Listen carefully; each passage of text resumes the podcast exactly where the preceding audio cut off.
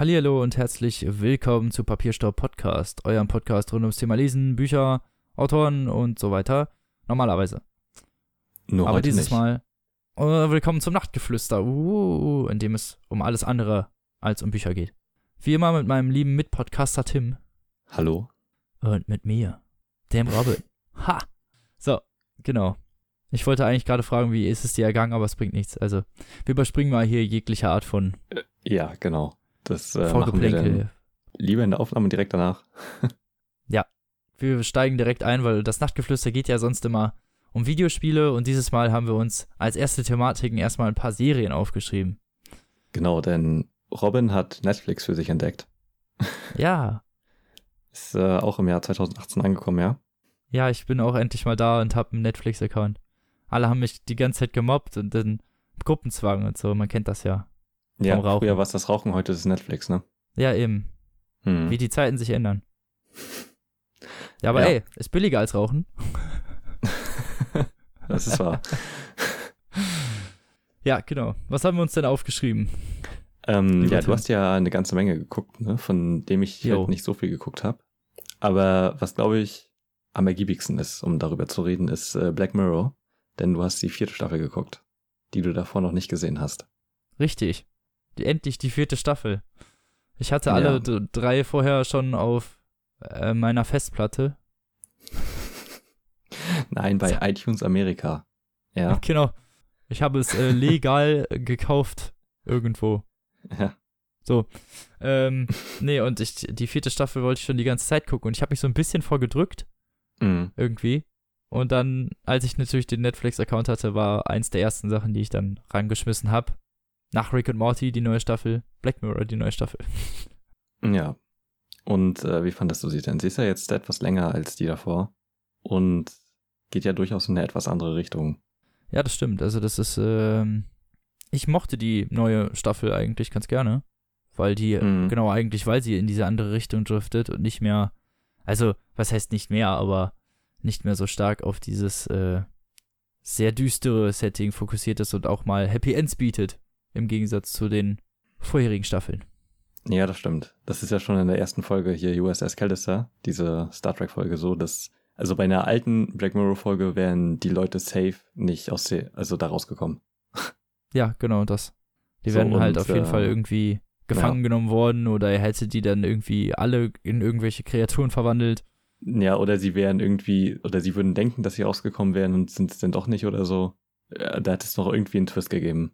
Oder wären gelöscht worden oder so, das wäre ja auch noch relativ, ähm, ja, obwohl, Ja, das wäre jetzt eigentlich nicht so schlimm gewesen. ja, Trotzdem, ja. Aber ich mag den Schauspieler sehr gerne, der da den Protagonisten spielt. Ähm, der hat ja schon bei, Breaking Bad mitgespielt.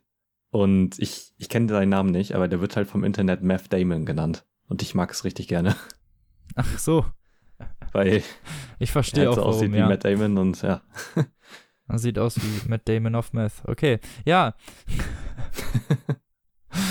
Ja. Nee, also er passt da echt gut rein. Ich weiß auch, ich habe sein Gesicht auch schon öfter mal gesehen und äh, er Mhm. passt da halt irgendwie. Es ist ja auch gut, wie diese Serie das, also die Folge das überhaupt strukturiert, weil du lernst Ja, ihn ja erstmal kennen und er ist ja eigentlich eher so der schüchterne Hm. Nerd-Typ, der so, ja, von allen ausgenutzt wird, könnte man sagen. Ja, genau. Es ist halt so ein bisschen so eine, ja, sagen wir mal, diese Geschichte hab, hätte man auf so vi- viele Arten hat man auf diese Art schon mal irgendwie ähm, gehört, wenn ich das mal ja, so und ausdrücken ich, darf. Ja, genau. Verstehst du, was ich meine? Dass so Ja, der, ja. der ruhige Typ dann hinterher so voll der krasse Tyrann wird und wenn er dann so in seiner eigenen Spielewelt ist, so auf einmal anfängt, so die Leute total schlecht zu behandeln oder einfach reinkommt und zum Beispiel den einen so ja packt und irgendwie würgt und so, ne? Mhm. Also er lebt ja dann seine Fantasien sozusagen in dieser Parallelwelt aus. Ja, eben. Also es sind ja dann auch die Leute in seinem Büro, die er quasi da reinkopiert hat, so ungefähr. Ja, genau. Und ja, ist natürlich nochmal extra Psycho irgendwie. ja, der Twist war halt cool, dass, also, dass Mhm. die leben wirklich. Also, dass Ja, die halt genau. wirklich echte DNA-Kopien ihrer selbst sind. Ja, und sich halt an das erinnern können, was davor war und so. Ja, genau. Ja. Halt auf jeden Fall echt interessant gemacht, so, also, das war halt so ja schon mal der erste Twist, wo man so war, okay, Mhm. dass sie dann hinterher entkommen sind. Und dieses Entkommen war halt auch cool gemacht. Man hat halt, also äh, im Gegensatz zu vielen anderen Black Mirror-Folgen, wo man die ganze Zeit eher so, okay, was passiert, ne? Also eher so gefesselt von dem war, was überhaupt abgeht. Mhm. War man hier ja schon eher stark auf der Seite dieses ähm, Teams. Ja, genau. Da war der Protagonist mal der Antagonist quasi. Genau. Was auch mal was anderes ist. Und ich mochte die Star Trek Hommage richtig gerne. Also alleine die Anfangsszene ist so geil. Es ist halt, ich, ich bin ja kein Star Trek-Fan, ich kenne das echt nicht. Also, Okay, das ist ja eine Anspielung auf die alte Serie. Also auf die Original Series mit. ja, James klar, das, das und, merkt man natürlich äh, auch relativ schnell. Also, Spock selbst so. wenn man jetzt Star Trek nicht so gut kennt. Und es ist ne? halt also, genauso. Ne? Also die fangen den Geist davon richtig gut ein. Ja, das ist doch, ja. Hat man, Ja. also ich sag auch ganz ehrlich, wenn man Star Trek noch nie gesehen hat, so wie ich, Man versteht es auf jeden Fall. Also, dass die Anspielung da ist. ja, genau. Das, Ja. das, das hält sich in Grenzen, also man versteht das auf jeden Fall. Weil ich meine, Captain Kirk und so, dieses und Genau. Es sind ja keine direkten Anspielungen auf Star Trek, sondern halt nur auf diesen Trash-Charme, den diese Geschichten damals halt hatten. ja, genau. Ne? Und das passt ja auch irgendwie zu dem Protagonisten voll gut. Also Mhm. zu seiner Vorgeschichte und überhaupt so zu seinem Charakter. Ja, genau. Und ich fand das interessant, wie die Charaktere auch so abgetrennt von ihrem sozialen und weltbildlichen Umfang dann agiert haben, weil die ja ganz anders waren Mhm. teilweise, als sie in der echten Welt waren. Ja, Also viel menschlicher irgendwie, ne? Also nicht so abgehoben, könnte man ja sagen. genau. Genau. Ja, fand ich auch. Also ich fand, äh, dass die Stärke halt auch an der Folge so die, mehr die Welt, die da gezeichnet wurde und die Kontraste so zwischen den Charakteren und zwischen der richtigen Welt und der virtuellen Welt und so. Ähm, ja. Ich Folge hätte gerne noch ein bisschen cool. mehr von dem, von dem echten Programm Mhm. gesehen. Ich habe jetzt vergessen, wie es heißt. Äh, Ja, Da ist ja, da ist ja, er arbeitet ja für so eine Spielefirma, die dann so ein Universum schafft sozusagen und er hat sich da ja sein Mhm. Unterprogramm gebaut, in dem nur er spielt. ja, genau. Und das mit dem Sohn fand ich auch relativ heftig von dem einen, dass der äh, den Sohn extra da in die Simulation Ja, eingebaut hat, nur Ja. um den gefügig zu machen. ja. Das, war war ein schon heftiger. Moment auf jeden Fall. Mhm. Ja, aber so viel zur ersten Folge ungefähr. Wir wollen ja nicht zu viel über die ganzen Ja, Dinger genau. reden. Also ich meine, Archangel kommt ja als nächstes. Die Ja. war schon nicht so geil irgendwie oder beziehungsweise halt so vorhersehbar. Ja, das, genau. Wir haben da vorhin schon einmal kurz drüber gesprochen, dass es war einfach, war einfach sehr vorhersehbar irgendwie, was passiert. Ja, Weil ist ja also da klar, wenn du halt, dein Kind irgendwie trackst Genau. und die ist jugendlich und fängt halt an irgendwie so, ja, sie fängt ja nicht mal richtig an abzudriften, sie probiert sich ja eher aus. Ja, Ja, sie, also- durch, sie ist halt in der Pubertät, ne? Ja, genau. Ja. Sie hat halt Sex und nimmt halt in diesem Fall Drogen, Mhm. aber auch unter Aufsicht. Also man könnte in diesem Genau. Fall auf jeden Fall sagen, ist es in Anführungsstrichen Safe Use, wenn man das halt bei Drogen überhaupt so sagen kann. Aber ja, Mhm. Also, ne, es ist auf jeden Fall doch im gesicherteren Umfeld als das, was die Mutter irgendwie sieht, ne? Also, sie sieht ja nur, dass sie die Drogen nimmt und ja. ja, genau. Für alle, die die Folge vielleicht nicht gesehen haben, es, geht um ein Mädchen, die bekommt einen Chip eingepflanzt und die Mutter kann dann auf so einem iPad einfach alles sehen. Also, sie kann sehen, was sie sieht, sie kann sehen, was, wo sie gerade ist, sie kann Genau. ziemlich viel machen. Äh, und so einen Filter einschalten, genau, das war das Krasse, Ja. glaube ich, daran. Sie könnte halt einen Filter einschalten, dass alles, was irgendwie gewalttätig war oder irgendwie mit Blut zu tun hatte oder so, wurde Ja. dann herausgefiltert. Oder auch Gefahren halt insgesamt, ne, was Mhm. halt echt so eine, ja, butterweiche Welt irgendwie erschaffen hat für dieses Kind. Genau. Was halt natürlich dann nicht funktioniert, wenn man größer wird. Also, Ja, genau. Irgendwie mit sieben ist ja dann, wird, Ja. erschuldet die Mutter ja dann die Funktionen alle ab. hm. Aber ich muss sagen, ich glaube, da war es schon zu spät halt. Weißt du, was ich meine? Also, ja, auf jeden Fall. Das ist halt, und dann war es zu viel für sie, halt, dass sie dann auf einmal mit diesen ganzen Sachen auf einmal konfrontiert wurde, glaube ich. Also das war Mhm. halt, es ist halt nie schlau, sein Kind auf solche Arten zu schützen, ne? Weil es ist ja, Ja, das Kind muss genau. mit der Welt halt konfrontiert werden, so, und wenn es Sachen sieht, die es nicht versteht oder die es irgendwie komisch findet oder so, dann sollte man als Elternteil halt da sein, um es zu erklären dann, ne? Mhm. Auch wenn es schlimm ist, was die da teilweise ja so als Jugendliche sehen. Ja. Man spricht ja aus eigener Erfahrung. ja, das ist wahr. Ich glaube, wir kennen alle das Two Girls One Cup Video. Ich glaube, jeder, der hier gerade zuhört. Und wir wissen alle, was darin vorkommt. Und genau das ist das Schlimme, weißt du? Ich erwähne nur Ja, diesen Namen und ja. alle wissen, worum es geht.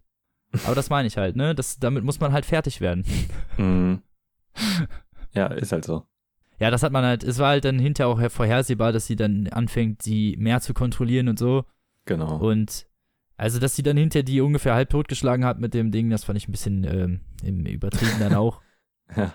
Also es war alles, äh, also war, halt, muss ich sagen, war eher nicht so die beste, beste Folge dieser Staffel.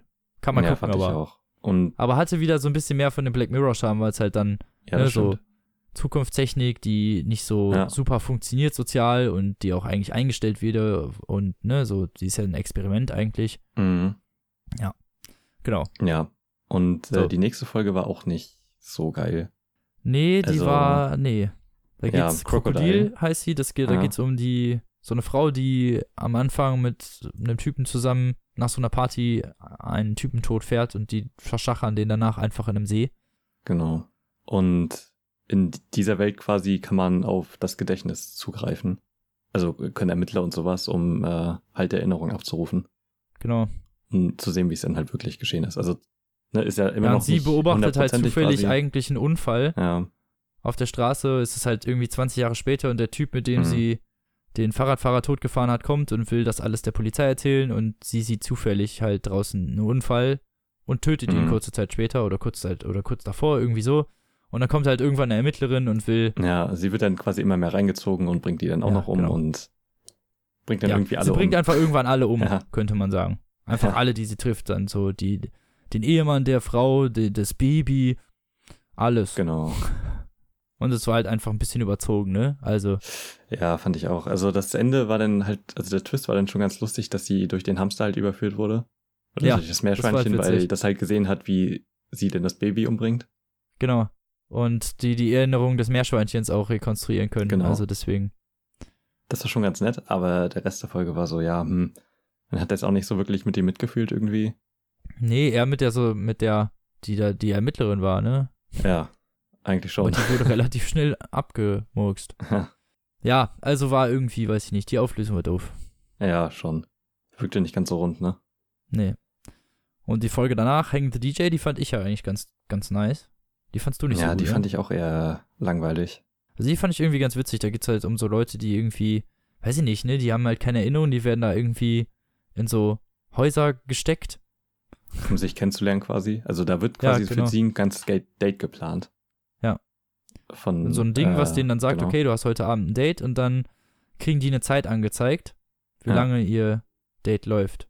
Und bei einigen ist das nur Ja, so ein paar generell ihr Stunden. Zusammensein. Also es kann halt Ja, auch Jahre genau. sein oder so. Ja, ja. genau. Und so teilweise ist das nur ein paar Stunden und manchmal sind das mehrere Mhm. Jahre und ne, ja. Und am Ende finden sich die beiden, wo sie sich zu Anfang gefunden haben. Und das ist halt eher so eine Love Story, könnte man sagen, ne? Also Ja, genau. Und sie müssen gegen, dann hinter gegen das System kämpfen irgendwie. Ich weiß nicht mehr genau. Ja, Also es genau. war auf jeden das ist Fall die quasi so, Auflösung. dass- ja, War dann halt, dass alles eigentlich nur in so einer App stattgefunden hat und die beiden echten Personen dann halt gematcht wurden. Ne? Also es war eigentlich nur ein Algorithmus, der im Hintergrund abläuft. genau.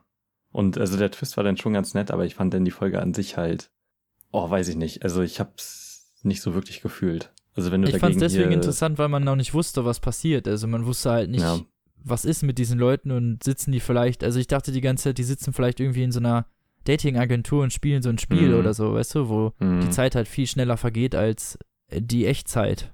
So, ne? Dass die sich Mhm. dann da ausprobieren können, sozusagen, und mit verschiedenen Kandidaten und keine Ahnung. Also, das fand ich schon. Das, die Auflösung hätte ich interessanter gefunden. Ja, also. Aber ich bin ja auch nicht der Drehbuchautor. Ja, Leider. ich weiß nicht. Ich fand, äh, also die haben sowohl bei Technik schon was Besseres gemacht bei Black Mirror als auch bei Liebesgeschichten. Also halt hier San Junipero ist halt ja die ultimative Folge quasi. Ja, stimmt. Und ja, war, ich weiß nicht. Hatte für mich halt irgendwie nicht so doll funktioniert. Aber dafür die danach umso mehr. Ja, genau. Die danach ist wirklich sehr interessant gewesen. Metallkopf. Genau, und in der Folge wird halt kaum gesprochen und die ist halt ganz in schwarz-weiß. Und es geht halt um, weiß nicht, so Roboterhunde, die Menschen Ja. töten. Also beziehungsweise alles, was sich bewegt quasi. Und um eine Frau, die versucht, äh, etwas zu finden. Und dann Richtig. quasi von denen verfolgt wird, so. Das ist quasi der Ja. Inhalt der Folge. Und ich finde die richtig geil gemacht. Weil die halt so komplett ohne direkte Kommunikation funktioniert. Und ähm, die ist halt von dem Regisseur von, also die, die ist von David Slade und der hat auch schon Hannibal gemacht vorher, einige Folgen und American Gods. Und ich liebe seine Ästhetik einfach richtig doll. Das sieht einfach alles David so gut Slade aus. kennt man, glaube ich, auch. Also der ja. ist relativ bekannt. Mhm. Aber vor allem halt durch äh, Hannibal und American Gods. Also da hat er halt Hm. richtig gut abgeliefert und äh, bei der Folge halt auch. Also ist auf jeden Fall meine Lieblingsfolge in der Staffel. Ah, zu der kommen wir gleich, zu meiner. okay. Nee, äh, ich fand die auch echt gut, vor allen Dingen, weil man mit diesen Metallhunden, die sind ja so klein und eher, Hm. weiß ich nicht, ja, ne, die sind ja nicht mal größer als ein Arm. Also, Ja, genau, Ne, also so es- groß wie eine Katze ungefähr. Ja, die sind echt komisch designt so und dann siehst du aber, wie sie quasi attackieren. Also die schießen dann halt so Nägel oder so um sich. Ja, genau, und da sind so Tracker drin und das Ja. ist halt schon krass gemacht, vor allen Dingen, weil sie ja dann hinterher getroffen wird nochmal davon, glaube ich, Ja, genau. und die dann überall stecken hat und man sieht das überall Mhm. blinken und so, das war schon irgendwie gut gemacht und ziemlich erschreckend. Ja. Du, ich fand's halt so geil, dass du einfach so da reingeworfen wirst und halt gar keinen Plan hast, aber das dann trotzdem irgendwie verstehst, aber halt auch nicht aufgeklärt wird, wie das jetzt überhaupt zu diesen Hunden kam, warum die diese Weltherrschaft haben, anscheinend. Ja, Ähm, es Ja. wurde ja relativ wenig sowieso erklärt oder so, es Mhm. war ja nur zu 90% Verfolgungsjagd eigentlich. ja. Und ich fand das echt äh, ziemlich gut gemacht. Also, Ja, ja. war auf jeden Fall interessant. Mhm. sich anzugucken und wenn man hat so ja, also war spannend, halt an sich Ja. einfach reinzuziehen, so war nicht wie andere, wo man dann einfach die ganze Zeit so okay, okay. Ja, genau. Also da gab's halt auch keinen krassen Twist oder so. Nee, genau. sondern das war halt, so ist halt die Welt und die wird halt konsequent durchgezogen. Genau. Und dann kommen wir auch schon zur letzten Folge. Äh, Black Ja. Museum. Genau, die macht ja einiges anders. Die ist halt, das ist, ja, mehr so ein Zusammenschnitt eigentlich aus verschiedenen kleinen Folgen, die anscheinend es nicht geschafft haben, eine ganze Folge zu werden. Ja, ich weiß Oder- nicht. Also ich finde, also die Intention dahinter ist, glaube ich, eher, dass ähm, die Folgen irgendwie miteinander verbunden zu sein scheinen. Also dass es hinter Black Mirror quasi einen größeren Handlungsbogen gibt, weil es davor ja quasi eine abgeschlossene Handlung war, ne? Und die nicht Bezug ja, stimmt, er hat halt Sachen haben. aus verschiedenen Sachen von Black Mirror da drin, die da Genau. drin vorgekommen sind. Also die, Also es sind, äh, genau, also die Folge besteht ja quasi aus drei oder beziehungsweise vier Handlungen. Und äh, die beginnt halt mit einer jungen Frau, die halt in dieses Museum geht, in der mit, mitten im Nirgendwo und der Typ führt sie halt rum. Und äh, du siehst halt in diesem Museum auch ähm, Gegenstände aus den Folgen davor von der Staffel und auch äh, von den Staffeln davor. Und ja, genau. äh, zu einigen so bestimmte halt Sachen halt, die schon mal drin Genau. vorgekommen sind, wie dieses komische Stirnband von dem einen, der in Mhm. diesem VR-Spiel komplett verrückt wird und Ja, genau. andere Sachen. Ja, und äh, zu einigen Sachen erzählt er halt einfach eine Geschichte.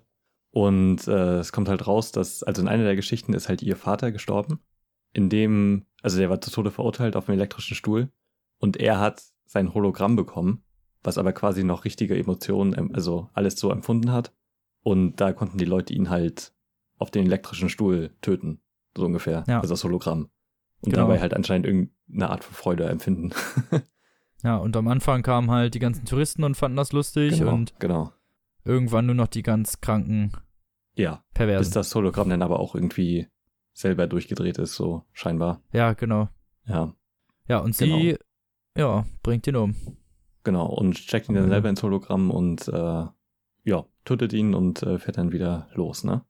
Ja, genau. Und jetzt äh, Genau. steckt er da halt immer drin.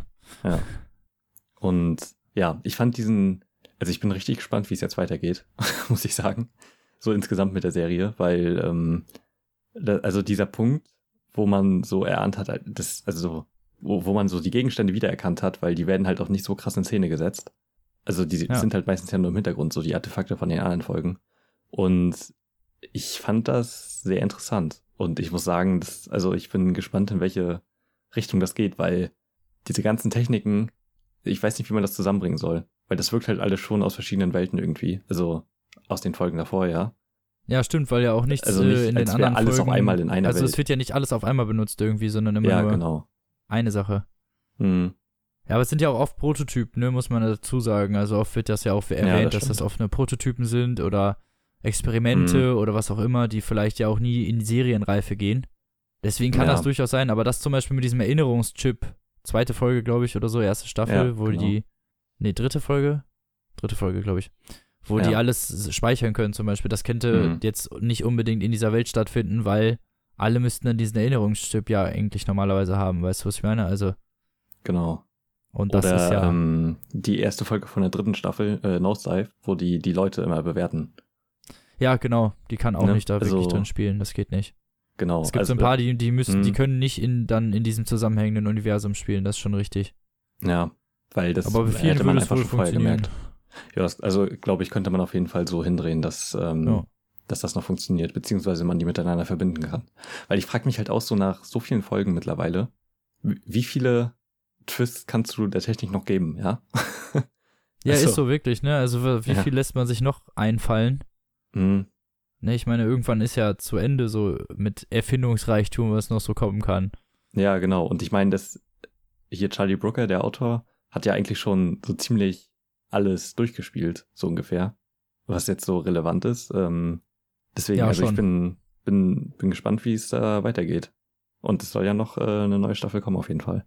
Ich bin auf die Bücher vor allem gespannt. Es soll ja eine Bücherreihe Mhm. mit Black Mirror geben. Stelle stell ich mir auch richtig gut vor. Also passt halt echt perfekt zu der Welt. Also würde sich auf jeden Fall sehr gut als Kurzgeschichtenband eignen. Ja, ist dann so, soll ein ganzer Roman sein mit verschiedenen Mhm. Autoren, die dann halt alle die Geschichten schreiben. Also jeder Genau. schreibt eine Geschichte. So wie Genau, dafür die stelle ich mir das auch Folgenleser echt perfekt vor. Mhm. Genau. Und eine Geschichte schreibt übrigens Claire North. Mhm, Meine cool. Lieblingsautorin. Sehr schön. Das wird gut, ja. Und so viel zu Black Mirror Staffel 4. Jetzt haben wir es ja auch eher sehr äh, explizit durchgegangen. Ja. Und äh, Aber ich fand Black Museum auf jeden Fall am besten irgendwie dadurch, dass es halt so Kurzgeschichtenartig so ein bisschen war und man halt Mhm. einfach mehrere Folgen in einer hatte. ja, fand das ich das irgendwie ganz cool. Und die Twiste waren halt teilweise echt heftig. Also das mit dem Teddybären fand ich zum Beispiel auch richtig krass, ne? Also, ja, dass er die Frau da hat in diesem Teddybären irgendwie in diesem Schaukasten sitzen ja, genau. lassen. Der ist, also die ist da halt immer noch drin, so seit ja, eben, das ist voll die Geschichte unmenschlich halt. So. Ja. ist echt so. Ja, ist echt so. Ja, auf jeden Fall. äh, die fand ich krass, okay. Ja, Ja. also zu viel zu Black Mirror. So, Staffel 4. Wir hoffen, Genau. dass neue rauskommen und dann sind wir mal gespannt, was da so abgeht. Mhm. Ja, auf jeden Fall. Was hatten wir denn So. noch auf der Agenda? Oder, also ich weiß nicht, wir haben jetzt hier natürlich noch der Tatortreiniger stehen, aber du hast ja jetzt auch Brooklyn Nine-Nine geguckt. Und ähm, Jo, voll geil. ja, also wir können jetzt auch gerne noch über Brooklyn Nine-Nine reden. ja, äh, Brooklyn 99. es ist richtig gut, oder? es macht so viel Spaß, einfach das zu gucken. Es ist halt Ja. einfach die Gags, die die raushauen, die Gespräche teilweise sind so arschwitzig. Ja. Du kannst es halt auch so krass weggucken. Du, man kriegt eigentlich gar nicht genug davon. Es ist halt auch, teilweise ist das nur ein Gesichtsausdruck, der dich halt schon zum Lachen Ja. bringt, wie die teilweise alleine gucken, ist halt so genial. Ja, ist echt so. Ich weiß nicht, ich finde, also diese Stimmung in der Serie ist halt so geil. Und ich mag's, wie die halt noch äh, da schaffen, eine Handlung reinzubringen. Ja, also es sind ja auch Folgen, die teilweise in sich abgeschlossen sind, aber halt auch einige, die dann halt so staffelübergreifend sind oder so. Mhm. Äh, Gerade in den späteren Staffeln ist es ja so, dass die eigentlich viel mehr so eine durchgehende Handlung schon haben. Ja. Ist mega gut und dabei immer noch so viele Gags rauszuhauen. Und so viele Und dumme so viele richtig Situationen. gute Gags, ey. Es gibt Ja, keine wirklich. Folge, wo ich mich nicht mindestens ungefähr fünfmal fast bekotzt hab vor Lachen. Ja, ist echt so. es ist halt halt so krass. lächerlich gut. Und das, das denkt man halt gar nicht. Das ist halt so eine typische Working Space Comedy eigentlich, ne? Also, wo es halt einfach um Polizeirevier geht und die Leute halt in dem Polizeirevier so. Und das klingt jetzt nicht nach der originellsten Idee. Aber, ey, ohne Witz, so alleine durch die Art und Weise, wie die Serie geschrieben ist, es ist so brillant. Macht Spaß zu gucken auch mal. Also irgendwie Ja. wachsen einem die Charaktere auch irgendwie schnell so. Man Ja, weiß, wer voll. wer ist und die, ne, man hat so seine Favoriten und die, Ja, weiß ich nicht, die haben so ein festes Bild, keine Ahnung. ja genau. Sind natürlich Und auch teilweise leicht alle überzogen so, aber dadurch Ja, passt na, das halt auch ganz Fall. gut, ne? Aber ich finde, alleine durch die Halloween-Folgen jedes Mal erkennst du halt so doll, wie, also, was der Kern jedes Charakters ist, ja? Ja. So, und ähm, was die halt ausmacht. Und das kommt dann halt wiederum in den anderen Folgen der Serie halt richtig doll zu tragen. Und ähm, wie halt alles darauf ausgelegt ist, auf die Stärken und Schwächen der Charaktere. Und ich finde das so brillant gemacht. Alleine wie, wie sie denn äh, in Miami sind, äh, im Zeugenschutzprogramm quasi. Und äh, das sind ja irgendwie drei Folgen oder so in der äh, vierten Staffel, glaube ich. Ja. Und ey, so gut. Wie halt auch einfach die Handlung durcherzählen, ist, ähm, ich finde das echt faszinierend. Also und dabei die Gags dann immer nicht vernachlässigen, ja? Muss man auch echt sagen. Ja, auf jeden Fall. Das ist halt, das muss man auch erstmal können, ne? Diesen Gratwanderung dazwischen zu schaffen. Und die Gags sind halt einfach, die sind halt einfach über, ne? Also ich, das Ja. ist, Jede Szene hat halt irgendwie was, ja? Jede Szene hat halt irgendwie noch eine Pointe und keine Ahnung. es ist halt auch, es gibt halt einfach so ultra lustige Dinge. Auch Charles Boyle, der halt die ganze Zeit so voll der Spacko ist eigentlich. Ja. Und sie ihn dauernd verarschen irgendwie mit Boyle-Bingo Mhm. und keine Ahnung was. Das, ist- das ist so geil. Ja, genau. Charles hat was gegen Boyle-Bingo. Ha.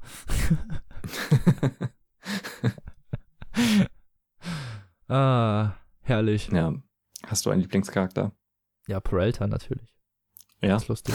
Der ist wie ich. Im echten Leben. Ja, das ist wahr. Wärst du ein Polizist, dann, ja, Wäre ich ungefähr so wahrscheinlich, ja. ja. Obwohl man ja auch sagen muss, ich, also die sind ja nicht nur dumm oder so, die Leute so. Nö, der macht seine Arbeit ja auch vernünftig. Genau. So, ne? so er ist halt ja nicht, ein guter Detective, so, ne? Ja, Der halt weiß, was er machen muss, so. Und das, ich finde das halt richtig gut, dass das halt nicht nur so eindimensionale Figuren sind, die nur für den Gag gebraucht werden. nee, genau. Und er, er macht halt gerne Scheiße, so, ne? Und er nimmt das Mhm. halt alles immer nicht so ganz ernst. Das ist halt das Lustige an ihm. Ja, genau. Aber wenn es dann halt zur Arbeit kommt, dann, ne? Also zeigt Ja, er auch schon, dann- was er kann. Also. Ja. Ja. Prahlt auch gerne damit. Ist natürlich Ja, lustig. ich muss sagen, ich mag Gina am meisten. Gina, ich bin eine einfach. Göttin.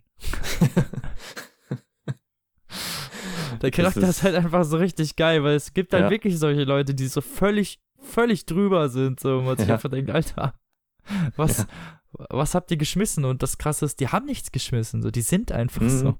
Ja, ich weiß nicht, ich mag jede Szene mit Gina ist einfach übertrieben gut. Und ich mag die Schauspielerin auch richtig gerne. Chelsea Peretti, die hatte auch äh, ein ziemlich gutes Stand-Up-Special bei Netflix. Äh, was Ach, man sich auch mal gucken kann. Mhm.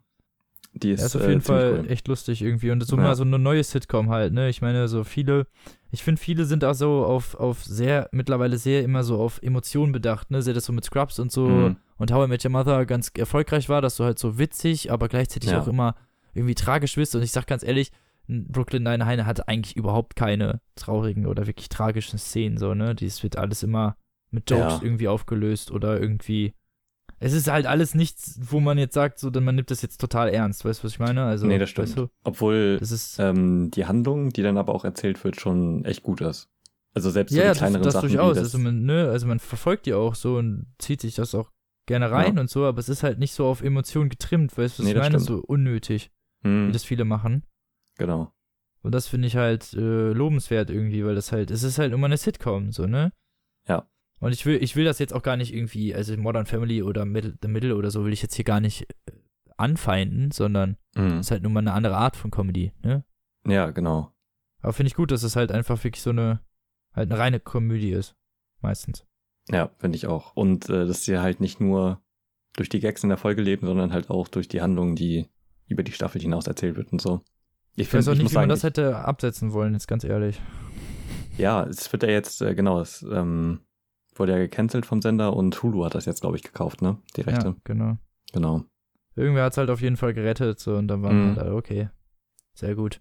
Weil ganz ehrlich, die ist voll erfolgreich, die Serie. Ich weiß nicht, wieso man Ja. sowas cancelt, ne? Also, und das, ganz ehrlich, nach dem Prinzip könntest du locker noch vier Staffeln durchziehen, so. Ja, definitiv. Also so ohne Witz hätte ich halt auch nie gedacht am Anfang, dass die, also dass die halt nie an den Gags müde werden oder so. Ja. Das ist halt selbst in der fünften Staffel ist ja die aktuellste. Äh, Selbst da ist halt jede Folge immer noch geil und hat immer noch so einzigartige Witze und aber funktioniert auch mit den Running Gags und so weiter. Mhm. Ich finde auch die Zwischenschnitte in Brooklyn Nine-Nine immer so ultra witzig, wo dann immer so, wenn sie irgendwas erzählen, so, ja, ist wie wenn ja, ich bei Familienfeier sitze und alle feiern so um, Ro um Rosa rum und sie sitzt da einfach so, äh, Ja, ich hasse alle Menschen. So. ja, Es passt halt einfach, diese, das sind halt immer nur so vier, fünf Sekunden, ne, wo sowas eingeblendet Mhm. wird und man checkt's direkt und es ist halt einfach ein ultra geiler Gag und oft ist es einfach nur ein Gesichtsausdruck, der dich zum Lachen bringt halt, ne, weil ja, genau. er halt genau das ausdrückt, also ganz ehrlich, 90% von Brooklyn Nine-Nine könnte einfach als Meme durchgehen, so. Locker. So aus jede, jeder Szene könntest du eigentlich ein GIF machen. ja, könntest du locker, ja. Ja, Weil es alles irgendwie so was aus dem Leben widerspiegelt, so und keine Ahnung. Mhm. ja, ist echt so. Ich finde Ja. alleine jede Szene mit äh, Captain Holt und Peralta richtig geil. So jedes Gespräch mit denen ist, also alleine Holt als Charakter ist schon mega gut. Und wenn die beiden halt aufeinandertreffen, ist es jedes Mal viel zu geil. Ich finde Terry auch immer lustig, Terry mit Ja, seinem Joghurt ja. und so und seinem. Fitness. Das ist immer so geil, ey. Wer hat mein Joghurt gegessen? ich finde, die geilste Folge ist die, wo er dieses Prinzessinnen-Schloss zusammenbaut und völlig Oh, ja.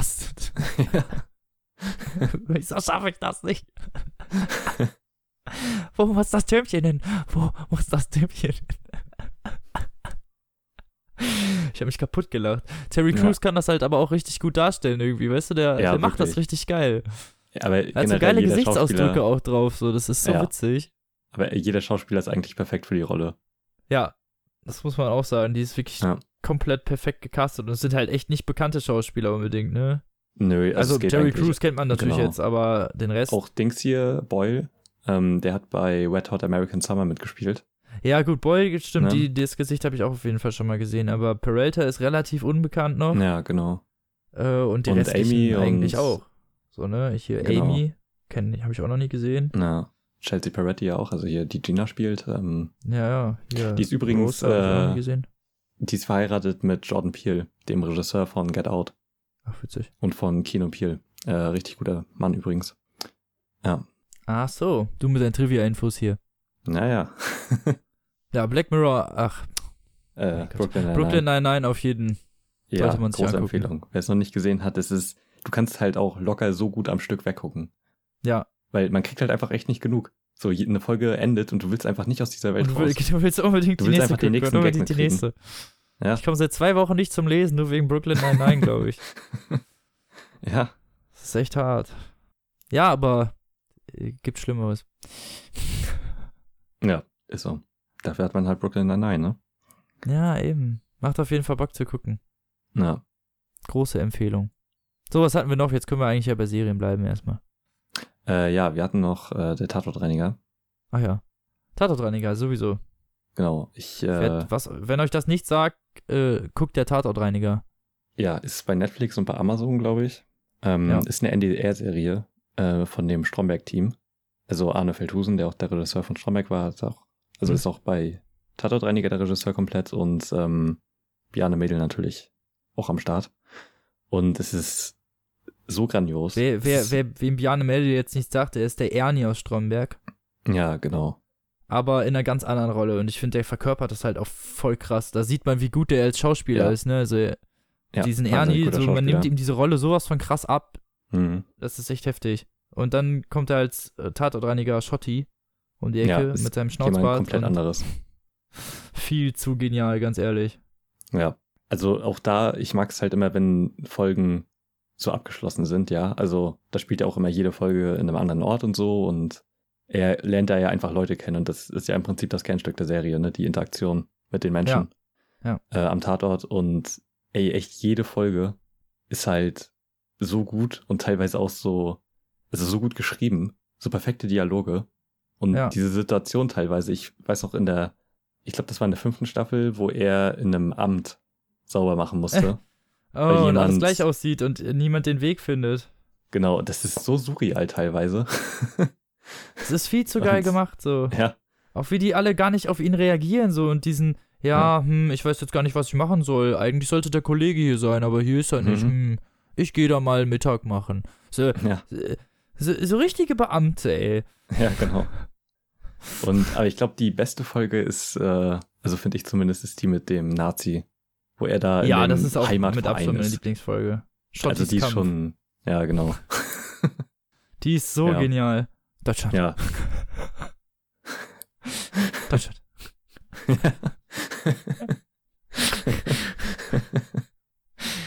Kannst Ja. Bombe zu mir sagen. ich hab mich weggehauen, ey. Das war, das war so gut. Das war Mm, so gut. Auch wie er den natürlich reingelegt hat und ja, Paradebeispiel. Das natürlich, normalerweise sind die Folgen ja so auf, äh, haben so eine bestimmte Thematik. ja, genau. Also die sind aber schon auf, also halt ein gewisses Themengebiet oder also irgendwas, was der Kernpunkt der Handlung ist, ne? Ja, also genau. da gibt es dann auch so eine Folge mit dem Neurotiker. Sexualität, Genau, Freiheit im Alter, Religion. genau. Neurotiker-Dasein, eine Ja, Psychologin genau. und genau. Also da, da werden halt die verschiedensten Themen angesprochen und ich weiß nicht, ich finde halt so faszinierend, wie er die Welt sieht, weil er halt eigentlich so ein einfacher Mensch ist, ja, der eigentlich immer nur sein, weiß Job nicht, abends ein Bier trinken will und äh, seine Ruhe hat, so ungefähr. Ja. Wie er dann halt immer mit den Leuten umgeht und so, es ist halt richtig geil. Und wie er auf die eingeht und wie ernst er die auch nimmt, ne? Und wie er sich dann aber auch, also wie er halt nicht verschlossen vor der Welt ist, sondern jedem quasi. Nee, wie er sich auch dann bei denen im Notfall einmischt, so, ne? Und Ja. dann sagt so, ja, hier, das finde ich aber nicht gut. Und auch was dazu sagt halt, ne? Er verkneift sich ja seine Sachen auch irgendwie nicht. Ja, genau. Dann fragt dann immer nach. Genau, oder die Folge mit der Veganerin, wo sich dann mal an, am Anfang drüber lustig macht und dann so, ja, ist eigentlich gar keine schlechte Idee so. Kann ich Ja. jetzt auch mal machen. So ungefähr. Und dass er dann halt Ja nicht gut, so eigentlich bringt er ihr ja bei, dass es schwachsinnig ist, für Ideale, die einem selber wichtig sind, jemand anderem die aufzuzwängen. Eben, aber also er lernt ja generell immer noch mal was dazu, so in der Folge. Ja, das stimmt. Also beziehungsweise man hat halt das Gefühl, dass man auch selber noch mal irgendwie was mitgenommen hat. Das ist echt brillant. Also ich meine, die Folgen sind Es ja auch sich immer auf so. jeden Fall immer auch ernsthaft mit den Themen auseinandergesetzt. Das wird Ja. irgendwie nie so richtig veralbert. Und er verkörpert oft so die allgemeine, weiß ich nicht, unqualifizierte Meinung, könnte man eigentlich mal sagen, oft über Mhm. bestimmte Thematiken. Ne? Das ist aber auch oft sind das natürlich abgedrehte Thematiken, wie halt Veganismus, so, ne? Oder was heißt, ja gut, das ist nicht unbedingt abgedreht, aber keine Ahnung, es gibt auch nicht so viele Veganer, sind wir mal ganz ehrlich. Also, Mhm. Ähm, oder hier bei dem einen mit dem Schamanen zum Beispiel, ne, Ja, wo er dann genau, was genau. darüber lernt und sich die, am Anfang erst darüber lustig macht und sich dann überlegt, ja gut, eigentlich kann ja jeder selber mit dem Tod umgehen, wie er das möchte. Ne, und Ja. vorher weiß er, dass das nicht richtig ist, was der Schamane macht, so, ne, also Mhm. hat ja kein Ja, Recht, sich genau. darüber irgendwie lustig zu machen halt, ne, also darum geht's ja dann. Ja, oder hier die Folge in dem Supermarkt. Oder hier in dem Elektro-Mediamarkt-Abklatsch irgendwie. Wo er da diesen einen Typen trifft, der für die Apokalypse vorbereitet ist. Ja, der sich im Bunker Ja. einschließt. Ja, genau. Und dann gibt er ihnen noch irgendwie am Ende noch so ein kleines, ich, ich weiß nicht mehr, was es war, irgendwas zu essen oder so, gibt er Schotti doch Ja, das und- ist so ein, so ein, so ein Energieriegel, Ja, stimmt, er, genau. die, die er sich ganz viel gekauft hat, um die halt so Jahre, ta Tausende lang halten ungefähr. Genau, und da sagt dann aber Schotti auch nicht so, ja, jetzt geh mal weg damit oder so, sondern bedankt sich halt, weil er genau weiß, was, das, das ist halt für ihn sein Leben, so ungefähr. Und ähm, er nimmt die Leute da halt immer schon ziemlich ernst. Oder Ja, er, ist auch vor allem Folge halt immer Wandlung. interessiert daran, so. ja, ja.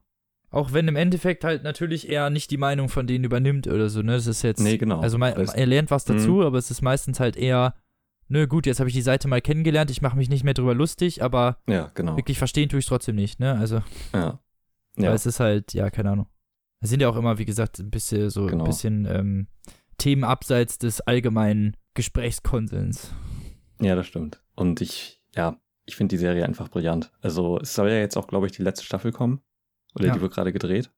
Und ähm, Voll schade, dass es die letzte ist, Mhm. aber Es gibt auch nicht so viele Folgen, muss man sagen. Ähm, Nee. Ich glaube pro Staffel immer so fünf bis sechs Folgen und die letzte, die sechste Staffel hatte nur drei. ja, das war ein bisschen schade. Ja. Aber ich, also alleine, wie Biane Mädel das halt immer spielt, ne?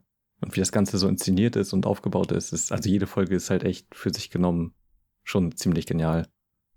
Auch brillant umgesetzt und irgendwie halt, eine, als hätte es, als, als wäre da jemand, der sich auf jeden Fall mit der Thematik vernünftig auseinandergesetzt hat, ne? Mhm.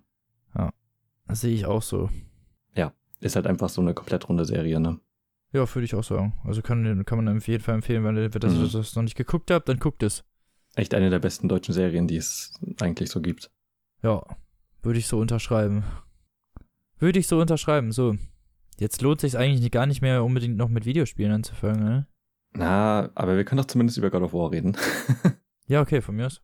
Weil, also du hast God of War ja komplett durchgespielt.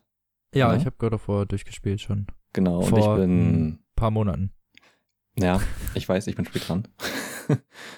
Aber ja, genau, ich bin quasi mittendrin gerade und ich, ich weiß nicht, ich bin gerade an so einem Punkt angelangt, wo ich die Genialität dieses Spiels eigentlich gar nicht glauben kann.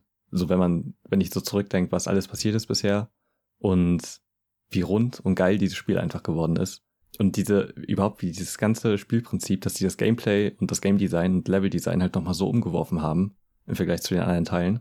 Und was die da neu gemacht haben und dass der Fokus jetzt halt mehr auf ruhige Momente ist und ähm, auf die Charaktere und nicht halt auf die äh, Bosse.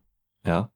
Ja, Also ich, ich finde das halt richtig genial so, weil so wie es jetzt quasi läuft, also ich kann mir auch, also es soll ja auch noch mehr Teile kommen, ne? Und ich kann es mir auch richtig gut vorstellen, weil in dem Teil geht es ja nicht darum, dass er einfach die Götter abschlachten will, ein nach dem anderen, sondern er tötet quasi nur das, was sich ihnen in den Weg stellt.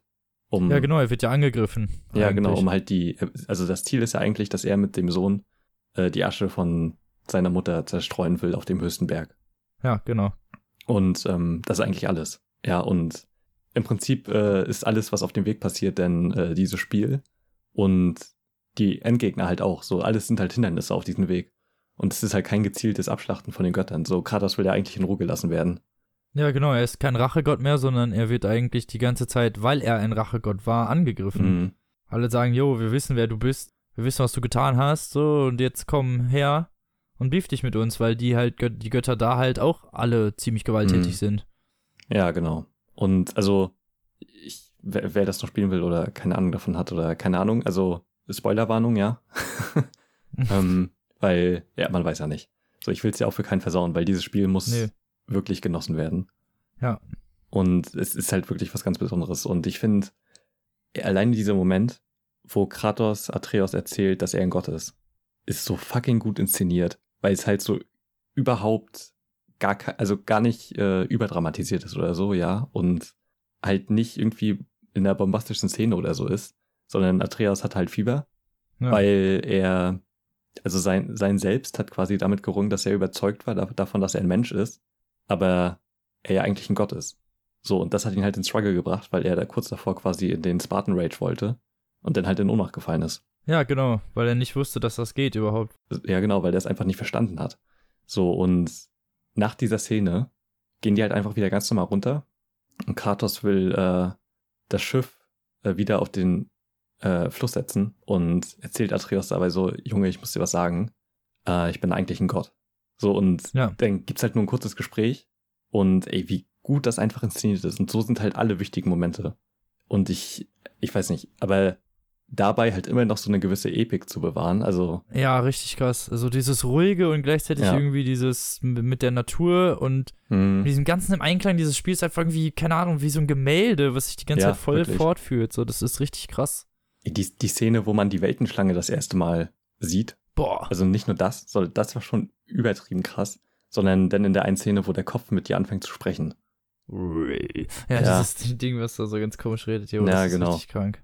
Oh, ey, mega gut inszeniert. Oder die, ähm, als du den Meißel holen musstest, um, also da, da bin ich jetzt gerade, ne? Und Mhm. äh, das, der steckte ja in den Kopf von dem einen Riesen.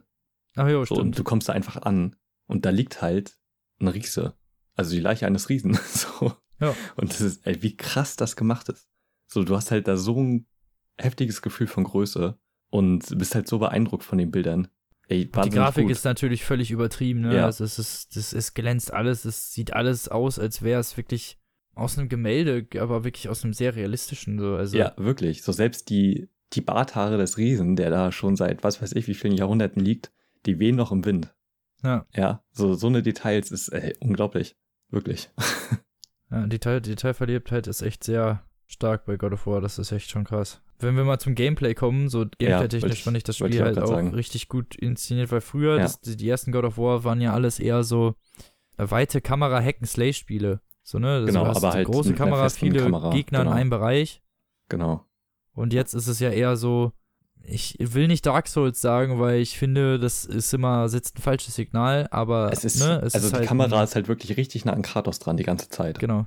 Es Ja, sind eher er 1 ist- gegen 1 genau. Kämpfer. Also wenn du mit Gruppen Ja, zu so tun hast, ungefähr. du konzentrierst Mhm. dich auf einen, prügelst den tot und dann prügelst du den nächsten tot. Also es Mhm. ist nicht wie in God of War 3, wo du halt wirklich teilweise Ja, genau. Armeen von Hunderten von Ads Ja. irgendwie mal eben so in zwei Minuten mit allen, mit deinen ganzen Moves weggeschnetzelt hast. So, das geht da nicht. Mhm. Nee, genau. Und ich finde, also diese ganzen Kleinigkeiten, wie, dass du halt immer mehr Kombinationen und so äh, die kaufen kannst, ja. Also der Skilltree Mhm. äh, mit den Waffen und wie das das Ganze dann immer so nach und nach erweitert. Und also, und du brauchst das ja auch, ja. Also diese Sachen, die du dir da kaufst, die bringen halt auch wirklich was im Verlauf des Spiels und äh, machen halt die Kämpfe wesentlich einfacher, ja. Ich finde die Lernkurve ähm, auch sehr gut. Das ist ja, halt nicht, genau. äh, das, also bei vielen Spielen ist das so, du kriegst dann so ein Tutorial und dann wirst du irgendwie, irgendwie reingeworfen und dann ist die Mhm. Lernkurve extrem steil, weil du halt wirklich auf einmal alles lernen musst, so. Ja, genau. Auch theoretisch alles skillen kannst und bei God of War wird da immer darauf geachtet, dass das erst durch die Story kommt. Das heißt, du spielst das Mhm. und also du, es sind auch mehr Story-Missionen als Nebenmissionen. Das ja sowieso schon mal für ein Ja. Open-World-Spiel eigentlich sehr ungewöhnlich ist. Ja, also. und jede Story-Mission, also auch jede Nebenmission hat so ihre Berechtigung, selbst wenn das nur so Sammeldinger sind. Ja, das stimmt. Und ich mag das äh, Level-Design richtig gerne. Weil also, es ist ja jetzt nicht in dem Sinne eine Open World, also das ist halt schon ein offeneres Gebiet, gerade in dem See der Neuen, äh, den du ja quasi komplett erkunden kannst. Aber so während du eine Story-Mission machst oder so, du hast halt einfach immer nur so Pfade links und rechts oder halt auch kleinere Rätsel, aber die bringen halt immer was. Ja, also du kannst, wenn du irgendwie einmal kurz irgendwo anders lang gehst, dann findest du da hundertprozentig eine Truhe oder irgendwie Geld, äh, was dich auch Ja. wiederum nochmal weiterbringt. Und ähm, Du findest Äh, immer irgendwas. ja, genau. Und das ist einfach so gut für den Spieler, weil einfach alles nützlich ist in diesem Spiel, was du findest. Ja, macht auch Spaß. Also ich meine, ich, es, es gibt sogar so ein Endgame-Gebiet und so. Also die haben sich wirklich echt Mühe Mhm. gegeben, da ihre, boah, ich glaube, also 15 Stunden, wenn man die Nebenmissionen halbwegs alle macht, sitzt man da auf jeden Fall dran. ja, definitiv. Das finde ich ist echt schon nicht schlecht. Ja, Und da hat man halt, das, dieses Spiel ist halt einfach überepisch, ne? Also die Kamerafahrten und dieses, Ja. wie das Gameplay mit dem, mit, mit den Cutscenes, auch nur in Anführungsstrichen Cutscenes, Ja, übereinstimmt, ist so unglaublich krass. Man wird oft wirklich, die prügeln sich und du fliegst auf eine offene Fläche, er steht auf und dein Hut taucht auf einmal auf. Das heißt, du wirst wirklich aus der Cutscene, Mhm. es gibt keinen Schnitt, kein gar nichts so, die Cutscene sozusagen hört auf, dein Hut taucht wieder auf und du musst auf einmal direkt wieder weiter mit dem Kämpfen. In Ja, genau, deiner wie- echten Manier so. es ist halt einfach richtig krass, wie konsequent sich, die sich diesen ganzen System unterworfen haben. Und halt auch Kratos als Charakter quasi, weil, also echt, wie die das durchziehen, ne? Es gibt halt keinen Ja. einzigen Schnitt, die Kamera ist die ganze Zeit bei Kratos. Und, ähm, Es gibt auch fast keine Ladezeiten. Also wenn später, Ja, glaube ich, genau. gibt es Schnellreisesystem, aber so prinzipiell Ja. gibt es keine Ladezeiten dazwischen. Mhm. Das heißt, du machst das Spiel an, es gibt einmal eine Ladezeit natürlich, wenn du reinkommst, aber dann war's das. und das fand ich bei Uncharted 4 halt schon krass, weil das ja auch keine äh, Ladezeiten zwischen den Ja, Leveln stimmt, hat. die machen das durch die Cutscenes. Genau. Und ähm, aber bei God of War ist das einfach nochmal Next Level, was die einfach an Inszenierung da raushauen. Und ich finde selbst sowas wie äh, Atreus, ja, wo ich am Anfang dachte, ja, okay, er kann nicht während des Kampfes mal ab und zu Viereck drücken und er schießt die Gegner halt ab und ja, so, Nee, es der ist kann jetzt auch nicht so hilfreich. viel. Ja, genau. So, ey, wenn der komplett aufgelevelt ist, wie, Dann, dann Wie krass der jetzt er die ein ist. und so ein Scheiß. Dann brauchst du nur noch einen Schlag, um die zu töten oder der macht Ja, halt genau. wirklich richtig Damage. So, also. du drückst die ganze Zeit deine Schusstaste, weil die Pfeile sich dann halt immer schneller nachfüllen und ähm, ja, wie, wie die einfach äh, fallen, wie die fliegen, ne? Ja. Also, der wird halt echt richtig stark und ähm, Ist richtig halt hilfreich ein, auch, so Ja, genau. Und das ist halt auch ein schöner Spiegel für den Verlauf des Spiels, weil ähm, Atreus ja auch immer weiter wächst quasi mit seinen Aufgaben. Mhm. Und Was ich ähm, bei Atreus auch krass ja. fand, war zum Beispiel, dass im Gegensatz zu Elisabeth aus Bioshock, wo du dich gerne mal umdrehst und auf Mhm. einmal steht sie so hinter dir, mhm. wo sie erst noch da hinten gestanden hat gerade, äh, siehst du keine, also der Charakter ist dauerhaft präsent. Du siehst ihn Ja. die ganze Zeit und er bewegt sich, also der wird nicht irgendwie geteleportet oder so. Mhm. Also zumindest nicht sichtbar. Ja, Du hast die ganze Zeit das Gefühl, dass er wirklich als eigenständiger Chara- Charakter agiert und auch wirklich ganz normal wie ein richtiger NPC sozusagen hinter dir herläuft und seine eigenen Entscheidungen trifft. Genau. Und ähm, zum Beispiel das eine Level musstest du ja machen ohne Atreus, weil er da ja krank war Jo, und stimmt. man äh, ein Herz braucht. Und ich muss auch sagen, das war echt ziemlich schwierig ohne den. Ja, da hat man das echt gemerkt auf einmal, Ja. ne, dass, dass der fehlt und hat, man hat dauernd die Schusstaste gedrückt und es ging nicht und dann, Ja, ach genau. ja, stimmt, er ist nicht da und der hilft einem ja so ab und zu auch. Also wenn man dann irgendwie angegriffen wird und manchmal kommt, geht er dazwischen oder schießt dann halt den Gegner an, sodass sich Ja, oder dich dann nicht mehr Geht halt auch in angreift. den oder, Nahkampf oder, so. ja, genau, oder geht in den Mhm. Nahkampf. Also der, der macht auf jeden Fall Schaden auch und greift auch teilweise stärkere Gegner an und äh, hält die zurück, dass sie Mhm. dich nicht angreifen, dass du dich um andere kümmern kannst oder es gibt auch, glaube ich, das so Kontermoves, glaube ich, ne, wo er dann die Ja, irgendwie genau. festhält und dann kannst du kommen und die irgendwie schlagen. Also direkt irgendwie mit so einem Move töten. Ja, genau. Was echt, also ich habe halt niemals erwartet, dass dieses Spiel so krass wird. Alleine, äh, dass es dann auch noch so eine Metroid-Elemente reinbringt, dass du halt bestimmte Sachen erst in einem späteren Verlauf des Spiels öffnen kannst oder so. Ja, also dass du Ja. halt diese, die Chaosklingen brauchst, um diese Ranken da dieses wegzumachen. rote Zeug da wegzumachen Genau. und den Meißel um diese Oder die Blitzpfeile oder dann die blauen Lichtpfeile und so. und genau, also diese klassischen Metroid-Elemente, wie die da halt einge eingearbeitet sind, hätte ich nicht gedacht. Also, und das ist halt schon, aber durch das ganze Spiel sich zieht, ja. Also du hast wirklich am Anfang Gebiete, wo du erst quasi hin kannst, wenn du alles, alle diese Sachen hast, Hm, mit denen du Türen öffnen kannst. Und, ähm, und alles ist Ja. halt auch nochmal in der Story wichtig quasi. Und ich hätte übrigens auch nicht gedacht, dass, also man findet äh, die Chaosklingen auch ein richtig geiler Moment voll. wie der, wie Kratos einfach nach Hause geht und die letzten lappigen Leute da abschlachtet und dann halt, du siehst das dieses zerstörte Haus und wo sich Atreus da versteckt hat und er holt da die Chaosklingen raus und Athene kommt dann nochmal. Ey, und das ist echt, wie dieser Fokus auf diese ruhigen Momente liegt, ähm, hätte ich niemals gedacht. Krass. Und was Kratos für ein guter Charakter ist. Und ich hätte auch nicht gedacht, dass ähm, die Chaos-Klingen in der Perspektive, wie das Spiel jetzt ist, so gut funktionieren. Weil davor war es ja quasi einfach nur eine Massenschlacht mit denen. Und Ja, genau, und jetzt sind sie halt gezielt eher so zwar auch immer noch auf Gegnergruppen ausgelegt, Mhm, aber du genau. kannst diese e- eher so, wenn du einen größeren Gegner hast, dann würdest du zurück zur Axt wechseln normalerweise. Ja, aber die, die Außerdem funktionieren wird halt das später echt. wichtig, weil die verschiedene äh, ja, Elemente besitzen. Heißt, wenn die halt dann Mhm. voll rot leuchten, dann Ja, kannst du genau. die besser mit den Chaosklingen irgendwie besiegen und wenn die ähm, blau leuchten, dann musst du die mit der Axt besiegen. Also das ist das ist cool Mhm. gemacht, Ja, dass man dann genau. zwischendurch immer mal wieder gezwungen wird, auch beides irgendwie zu benutzen, dass du dich, dich nicht zu sehr auf eine Sache fokussierst. Ja, überhaupt an welcher Stelle im Spiel die Chaosklingen halt kommen, weil ich spiele das ja mit einem Kumpel durch und ähm, da waren wir gerade halt an der Stelle, wo wir schon so ungefähr alles aufgelevelt haben, was relevant war. Also halt alles für die Axt und alles im Nahkampf und so. Ja. Und du denkst, ja, okay, aber das Spiel ist jetzt ja eindeutig noch nicht zu Ende. Ähm, und dann kommen einfach die Chaosklingen und haben nochmal einen eigenen Skilltree. Ja, genau. Und dann bist du, ah, okay, hier Ja. geht das Ding und später kriegst du ja noch was und dann Ja, genau. checkt man auch, wo die ganzen Punkte noch hin sollen. Mhm. Ja, ist halt richtig genial gemacht. Ähm, Ich finde das auch Überhaupt. storytechnisch halt gut gesetzt, weil sie halt, dann, wie Mhm. du es vorhin schon gesagt hast, eher so einen Open Schlauch haben, ja, weil du halt durch die meisten Story-Missionen, sobald du einen bestimmten Punkt überschrittst, überschreitest, halt einfach in einem Gebiet bist, wo du normalerweise eigentlich nicht im Open World reinkommen würdest. Da kannst du zwar normalerweise reinfahren auch, Ja. aber es ist Ja. kein Gebiet, wo du im Open World so hinreisen würdest, weil da einfach kein Marker ist und kein gar nichts. mhm. Und das ist halt gut gemacht, finde ich, dass sie das dann so abgespalten haben. Und dann, ich mag dann das auch lieber, wenn es dann ein bisschen schlauchiger ist, als mir dann dau Ja. dauernd so tausend verschiedene Perspektiven und Möglichkeiten zu geben, mit denen ich dann im Endeffekt gar nichts anfangen kann.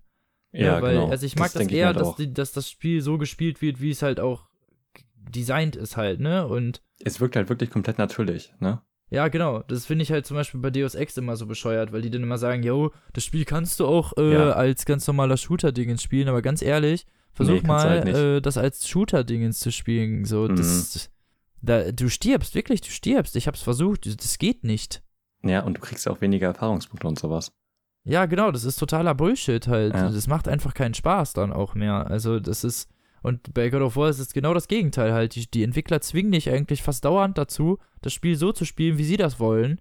Und du Ja. machst das gerne.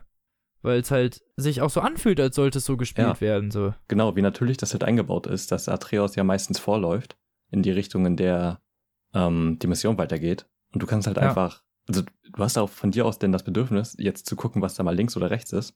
Mhm. Und du findest da dann meistens halt eine Truhe oder halt ein Rätsel, was in zu einer Truhe führt.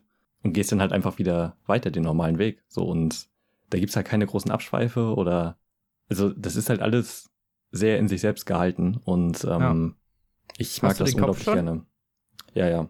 Ja, der, ich mag die Gespräche auch, die zwischendurch immer mal wieder Ja. geführt werden, während man Ja, einfach so genau. rumläuft. Also das ist ja, du läufst halt auch oft einfach durch leere Gebiete, wo halt gar nichts ist oder die Gegner halt erst irgendwie, weiß ich nicht, 200, 300 Meter weiterkommen und dann Mhm. reden die halt alle miteinander und dann sind das teilweise echt so, so lustige Gesprächsabklatsche. Ja, Und es wird jedes Mal wirklich ähm, sehr passend irgendwie halbwegs noch beendet. Also wenn dann Gegner kommen Mhm. oder ähm, auf dem Boot zum Beispiel erzählt dir der Ja, Kopf genau. immer mal wieder eine Geschichte und du legst dann an, dann kommt wirklich noch so ein, ähm, ja, wir erzählen die Geschichte das nächste Mal weiter, weißt du? Oder ich erzähle dir die, die Geschichte das Genau. nächste Mal weiter und das fand ich und dann irgendwie setzt du gut dich gemacht, Mal in, weißt du? Das ins so, Boot und der setzt den halt da wieder an, wo er aufgehört hat. Ja, so, genau. Das, das ist so ein geiles Feature. Ja. Und jedes Mal wird darauf reagiert. Also das wird, es, Ja. es wird sehr, sehr viel darauf reagiert, was man selber als Spieler so macht. Der sagt auch teilweise, wenn du Dinge tust oder du trödelst Mhm. zu viel oder so, dann, dann ist er genervt oder sagt dann so, wollen wir nicht mal weitergehen oder Mhm. der weist sich, glaube ich, auch ab und zu mal auf, auf Sachen hin, ne? Sagt Ja, nicht ab und genau. zu auch, hast du das schon mal gesehen Und- oder hast du das ja, ja. schon geguckt oder so, da ist doch was oder keine Ahnung was, ne? Also ja, und gibt halt immer noch die, die irgendwelche reden halt sarkastischen konstant Kommentare miteinander und das Ja. macht halt so ein, weiß nicht, das ist, du fühlst dich nicht so alleine, weiß ich nicht, weißt du, was ich meine? Das ist so, Mhm, im Gegensatz genau. zu den früheren Kratos-Spielen, wo du halt immer so, weiß ich nicht, als einsamer Kratos eigentlich da rumgerannt bist und alles niedergemetzelt hast, was dir so in den Weg gekommen ist, Ja. ist das irgendwie eine ganz nette Abwechslung gewesen, vor allen Dingen so für den Charakter vielleicht auch, ne? Also, Mhm. weißt du, was ich meine? Ja, genau. Auch die, die Szenen mit den Zwergen finde ich auch richtig gut, mit den beiden Brüdern. Ja. Die sind Die passen einfach. auch richtig gut in die Welt, also Ja. ich finde, das ist alles. Ich finde, der, der, Übergang von der griechischen in die nordische Mythologie ist auch sehr gut gelungen. Ja, fand ich auch. Aber jetzt haben wir uns ja auch genug, glaube ich, über. Ja, Oder stimmt. wolltest du noch was sagen? Ich will dich nee, nicht nee, unterbrechen. Nee, ist okay. ist äh, ein brillantes Spiel. Ich äh, kann es kaum erwarten, das äh, durchzuspielen. Und zu wissen, Ja, wie wir alles können es aber nur wie wirklich jedem empfehlen. Also God of War Ja. ist wirklich, ich glaube, das kann man schon mal sagen, ungefähr eins der besten Spiele, die dieses oder letztes Jahr beziehungsweise rausgekommen sind, ne? Ja, definitiv. Dieses Jahr. Auch überhaupt für die Konsolengeneration eigentlich insgesamt. Zum Abschluss können wir ja dann eigentlich noch mal kurz über Red Dead Redemption reden. Stimmt, denn äh, Den zum Zeitpunkt der Aufnahme wurde Teil 2 und gerade der erste Gameplay-Trailer released. Und Ja. holy moly, das sieht ganz schön heftig aus. Sieht das gut aus? Ja, also was du da scheinbar alles machen kannst, was das für Auswirkungen hat und wie das ganze Spiel designt ist, das, äh, also bei jedem wäre ich skeptisch, aber ich glaube bei Rockstar, ähm, denen traue ich das auf jeden Fall zu, dass sie das so hinkriegen, wie die das Ja, angekündigt haben. Vor allem der Singleplayer, so, ne? Ja, Beim Multiplayer genau. wäre ich immer vorsichtig, aber den Singleplayer schaffen sie auf jeden Fall vernünftig hinzukriegen, glaube ich. Und das ist Mhm. halt, vor allem wer Red Dead Redemption 1 gespielt hat, der wird, weiß ich nicht, der wird wissen ungefähr, was er jetzt, was er jetzt zu erwarten hat, so, ne? So dieses, Ja. es sollte Red Dead Redemption 1 mal 5 sein eigentlich, so, ne? So krassere Sachen, mehr Möglichkeiten. Genau. Das war ja bei Red Dead Redemption 1 so ein bisschen langweilig eigentlich, dass man kaum was machen konnte in der Open World. Mhm. Außer halt mal so eine Schatzkarte suchen oder mal so eine Nebenmission, ne? Aber das So ist halt, bisschen, ja. alles beschränkt sich ja meistens auf kurze Gebiete oder kurze Mhm. Ausflüge oder so. Also gut, man konnte auch noch Pferde zähmen und so. Ich, ne, also man, ja. ich will nicht es sagen, dass man keinen einiges- Content hatte, aber ich Nee, genau. wünsche mir für den neuen Teil auf jeden Fall mehr Content, um mit der Welt noch interagieren zu können und einfach mal so Sachen zu machen halt. Sah auch so aus, als wenn das alles äh, nochmal krasser werden würde. Also, echt, ich wüsste nicht, was dem noch im Wege steht. Das äh, so, ich finde das cool, dass man jetzt wieder auf der bösen Seite steht, weil Red Dead Redemption Mhm. 1 war mir halt ein bisschen zu viel. Ja, ich bin der Held und komm mal eben vorbei und mach das alles für euch. Gut, oft hat sich herausgestellt, man hat böse Sachen getan, aber Ja, ich mochte ähm, den Protagonisten schon richtig gerne. Und fand den auch ja, ich auch. Also klar. Mir war die Mission halt nur teilweise, klar- also ihm war das ja auch Mhm. zuwider, er sagt das ja selber dann oft, aber du Ja, warst ja das immer auf stimmt. der Seite der Guten eigentlich, so in Anführungsstrichen. Ja. Du hast nie einen Zug überfallen, glaube ich, oder so. Oder hat man das mal? Naja, Nein, er ne? hat ja schon seine irgendwie Bandenvergangenheit und macht das doch alles nur, damit die Polizei ihn da in Ruhe lässt. Ja, genau. Ne? Und jetzt ist man ja in der Gang und Ja, genau. muss da halt so verteidigen und muss halt, ne, Gangster-Shit machen. Genau. Leute überfallen und was weiß ich. Ja, genau. Wieder die Ich lustigen Sachen. Ja, ich bin echt gespannt, wie das alles funktioniert, ne? Ja, ich hoffe mal, dass wieder so abgedrehte Charaktere, also so ein bisschen abge, Ja. so wie der Seth aus dem ersten Teil, Ja, Dieser- genau. Leichengräber zum Ja. Beispiel, oder, ach, auch dieser, dieser, wie hieß er denn? Der Potion-Verkäufer, der immer die Leute Oh verarscht ja, hat mit seinem stimmt. Mit komischen dem man da Wasser da. dieses, ja, mit dem man da das, die Show da abziehen musste. Das ist super lustig. Halt Ja. auch überhaupt die Mission ist halt insgesamt geil gemacht, weil du dann halt, Mhm. ne, du musst ja dann so kleine Minispiele machen, so ein bisschen und dann immer zeigen, Die dass du der Leute so zu krasseste bist überzeugen, und so. genau. Das ist schon witzig gemacht. Ja, oder in Mexiko ähm, mit diesen Revolutionären und so. Das war, Ja, oder das Ende, wo man Ja. mit allen dann das Vor überfällt und Oh ja. mit dieser Minigun da reinfährt und alles so niedermäht Genau. und dann erstmal alle umbringt und so. Das war halt schon geil. Ja. Vor allem war Red Dead Redemption 1 cool, weil es halt nicht da geendet hat, wo man meinen müsste, wo es endet. mhm, das stimmt. War ja so in Anführungsstrichen das große Finale und dann, ne, warst du ja wie auf deiner Farm und musstest Kühe kaufen und Getreide und deine Kühe irgendwie durch die Gegend herden und so. Und dann kam ja nochmal irgend so ein krasser Scheiß. Ja, genau. Aber das war halt, das fand ich halt cool. Und ich echt, bin, ich bin echt mal gespannt so. Mhm. Obwohl man auch sagen muss, dass es berechtigte Kontroverse zu Red Dead Redemption gibt, ne? Mhm, was meinst du? Zumindest zu der Special Edition und dem ganzen DLC-Politik-Geschichte, die da Rockstar so von Zaun ballert. Weil halt angekündigt wurde, dass in der Special Edition für Banden Missionen und bestimmte Story-Sachen und also, also bestimmte Missionen und so ganze Nebenstränge und so und Bandenverstecke anscheinend Mhm. und also zu viele Sachen, als dass man sagen könnte, das ist noch Special Editionswürdig, sondern halt wirklich schon aus dem Spiel gerippt, damit man es extra verkaufen kann. Ja, das, ich finde diese, das ist sowieso richtig fragwürdig. Also überhaupt DLC-Politik, wie, also dass du quasi schon ein Spiel planst mit einem DLC im Kopf, ist schon scheiße, finde ich. Weil das, also dann kannst du das auch einfach direkt mit dem Spiel einbauen. Und äh, das Vorbestellern quasi nur zu geben und allen anderen das vorzuenthalten, was ja ein wichtiger Teil des Spiels zu sein scheint, ist richtig scheiße. Das ist frech. Ja. ja, Also DLCs, wenn sie okay gemacht sind, weil ich meine GTA 4 DLCs, wenn man sich ja, daran erinnert, Fall. Ballad of Gay äh, Tony Witcher und, so. The Lost and Damned, Genau. die haben das ja noch richtig, das waren ja noch richtige DLCs, die haben doch, also die haben durchaus ihre Existenzberechtigung. genau. Oder hier das Living Un Nightmare Ding. Nightmare oder so, ja, genau. Das war ja alles, das waren ja richtige DLCs, also. Ja, na, ne, da, ich sage ja nicht, dass die LCs äh, prinzipiell schlecht sind. Nur alleine, dass du halt schon ein Spiel kaufen kannst und also mit der Vorbestellung quasi schon einen Season Pass kaufst. ja, das finde ich auch echt So, hart. das- also, ey, dass man schon vorher weiß, ja. dass wirklich so kompletter Content anscheinend irgendwie rausgeballert wurde. Ja, genau. Und dass das schon so weit im Vorhinein geplant ist. Und ich, das muss doch auch scheiße für die Entwickler sein, wenn du genau weißt, dass nur ein geringster Teil, Prozentsatz der Leute, die das Spiel kauft, auch äh, diese Mission spielen werden. Ja, genau das halt. Ist doch auch bescheuert, ne?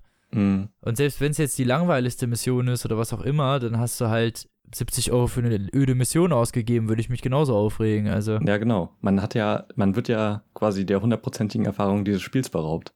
ja.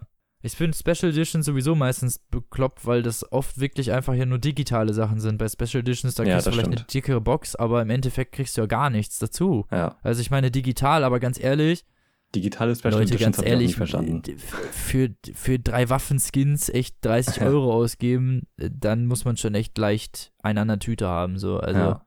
ja. sorry. Also ist nicht so, dass ich nicht auch Special Editions schon gekauft hätte, aber oft sind Mhm. dann Sachen halt dabei. Irgendwie wenigstens irgendwelche Karten oder eine Ja, oder ein Artbook oder was Figur. weiß ich. Ja, genau. oder was irgendwas halt. Irgendwas, Mhm. was mir Mehrwert gibt als ich habe drei mehr, drei Waffen mehr, die meistens sowieso entweder nur für die ersten fünf Level geeignet sind oder irgendwo mittendrin, das heißt, du kannst sie am Anfang gar nicht benutzen. Also Ja, genau. gibt ja diese Special-Waffen halt immer, ne? Also diese Mhm. Vorbesteller super Anfangswaffen, dann hast du in den ersten fünf Leveln halt voll die krasse Waffe und findest danach keine vernünftige mehr, weil deine natürlich Ja. völlig überpowered wurde und ich weiß nicht, also sowas, also in Borderlands gibt's das. Da ist mir das halt stark aufgefallen, dass du am Anfang eine sehr, sehr starke Waffe bekommst, wenn du, wenn du das DLC oder so ein Special-Ding Ja. gekauft hast. Und dann bist du aber Level 7 geworden oder was weiß ich nicht und deine Waffe wurde halt schlechter und schlechter, aber du brauchst, brauchtest erst ab Level 9 eigentlich eine neue, weil alle bis Mhm. dahin eigentlich scheiße waren. So. Also sowas ist halt scheiße, das ist ein Gamebreaker. Nichts anderes. Ja. Und Gamebreaker sind scheiße oder Sachen halt, die wirklich rausgerippt wurden, wo man halt einfach sieht, dass sie rausgeschnitten wurden, nur um sie dann hinterher nochmal als Einzelding verkaufen zu können. Mhm. Und das sieht man halt, finde ich, äh, bei Destiny extrem stark, Ja. weil die wirklich echt Sachen immer noch aus Teil 1 da wieder reinbringen und die Leute feiern das auch noch und sagen, ja geil, da ist der Raketenwerfer von da wieder da, ja super. Wirklich so, wir nehmen auch noch Sachen aus dem ersten Teil und machen nicht mal was Neues, so, also ja. ich spiele das halt momentan, ich bin so ein bisschen angefressen. Deswegen, äh, Mhm. ja. Diese DLC-Politik, vor allen Dingen von Bungie und bestimmten anderen Leuten, EA zum Beispiel oder so, Mhm. die, die ist echt für den Arsch. Und ich, ganz ehrlich, ich würde es boykottieren. Wenn das Spiel nicht gut ist, dann würde ich es boykottieren. So, also, mein gut, Ja. man weiß es natürlich vorher nicht, aber also EA wird ich sowieso ja ab jetzt boykottieren, weil die letzten Spiele, die die rausgebracht haben, war letzter Scheiß. Ja, ist so. Und ich glaube auch nicht, dass sich das mit Battlefield 5 ändern wird Ja, glaube ich auch. Um ganz ehrlich zu sein. Oder mit dem nächsten Need for Speed oder mit dem nächsten Scheiß, den sie. Ich glaube, also EA ist ganz ehrlich für mich tot, so, die machen nichts mehr Gutes. Ja. Oder jemand muss mich davon überzeugen, dass es anders ist, aber. Ja, oder die müssen Nee. halt mal Skate 4 machen. Was, vier? Skate 4. ja. Ja, nee. Also ich hatte Glaub ich mich auch auf. Battlefront 1 gefreut, das habe ich mir damals gekauft und das, das hatte nach Mhm. zwei Monaten keine Spieler mehr. Völlig Ja. unbalancierten Scheiß. Dann kam Genau. Battlefront 2, das war ja größter Rotz. Das hatte auch nach zwei Monaten keine Spieler mehr. Das ist. Wozu? Ja, oder selbst was die EA sonst so macht. Ich meine, die haben halt die Videospielrechte von Star Wars.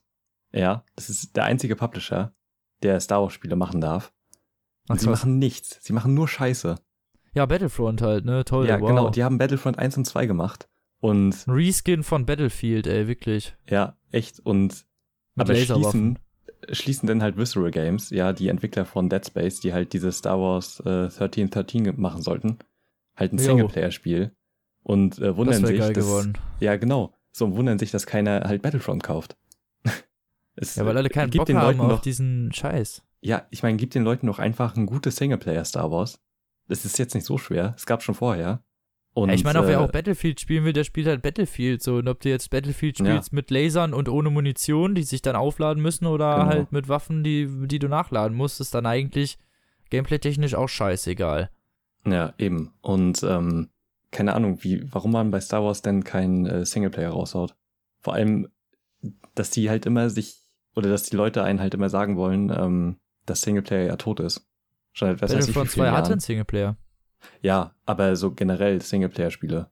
Achso. äh, so im Allgemeinen so. Und dann siehst du halt God of War. Das ist irgendwie das erfolgreichste Spiel, was Sony rausgebracht hat. Und was, was, was ist passiert? Also, es sollte doch schon seit Jahren tot sein und es kommen immer wieder gute Singleplayer-Spiele raus.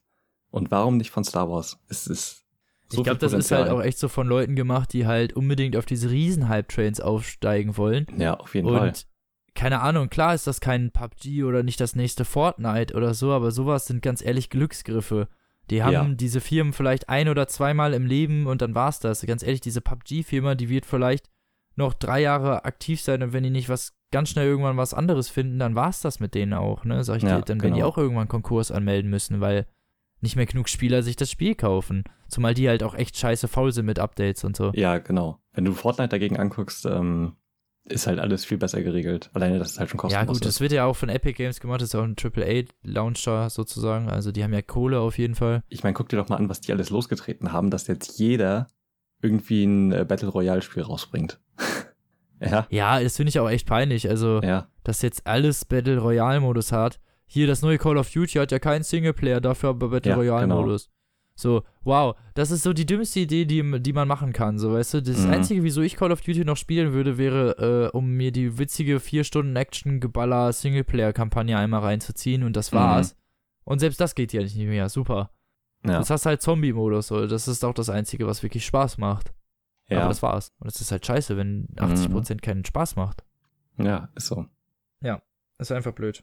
Ach ja, ich freue mich auf Cyberpunk. Das wird gut. Ja, Cyberpunk. ja, Cyberpunk wird toll. Das Einzige, was die Wir sehen aber so viel zu äh, Red Dead Redemption 2. Ja. Der Trailer kam jetzt halt, wie gesagt, gerade raus und wir sind auf jeden Fall gehypt. Vielleicht schaffen wir es ja im Oktober irgendwie nochmal Nachtgeflüster zu machen, wenn das Spiel rausgekommen ist. Oder im Ja, November, wie bestimmt. auch immer. Und wir alle, wenn wir, und wir ein bisschen gespielt haben, dann können wir vielleicht Mhm. ja mal was dazu sagen. kann. Ja, Genau. Und das war's dann eigentlich auch schon mit unserer Thematik. Wir haben ja jetzt auch schon eine Stunde geredet und wollen das diesmal nicht so überstrapazieren, ne? ja, genau.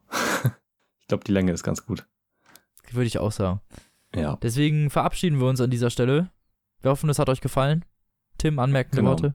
ähm, ja, spielt God of Ja, War okay. und guckt der Tatortreiniger. Ja, das finde ich sind gute abschließende Worte. Ja, Genau. Und dann hören wir uns nächste Woche. Nein, gar nicht. Ach, ich laber Scheiße. Ähm, in zwei Wochen wahrscheinlich Nee, wieder. Genau, so. genau. Ich bin ein bisschen verwirrt, weil, ja, egal. Hm. Dann macht's gut, Freunde, und ja, lest was Gutes. Und in diesem Fall zockt und guckt was Gutes. Macht überhaupt gute Sachen mal in eurem Leben. Genau. Und bis zur nächsten Folge. Tschüssi. Tschüss.